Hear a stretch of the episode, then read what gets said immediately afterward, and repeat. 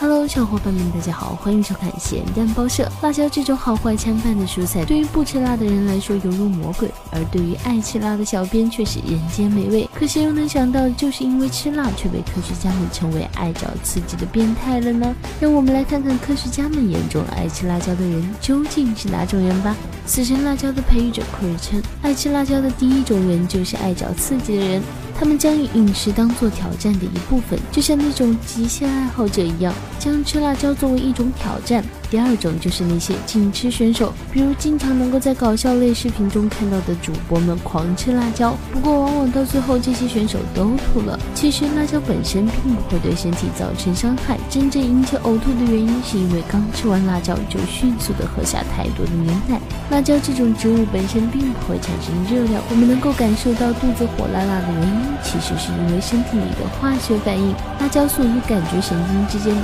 奇妙爱恋。那么第三种人呢？他们通常是刚刚戒毒的人。辣椒素大致有二十三种，它们会让身体释放多巴胺和内啡肽，这两者都会让刚戒毒的人产生愉悦感。其实小编觉得这些科学家们说的也不太对，并没有说小编这种单纯爱吃辣的人啊，可能是因为属于仙女类科学家们不好判别吧。好吧，希望地球人不断的作妖，让我们继续吐槽世界如此枯燥，新人需要情调还不点关注，你是在等什么呢？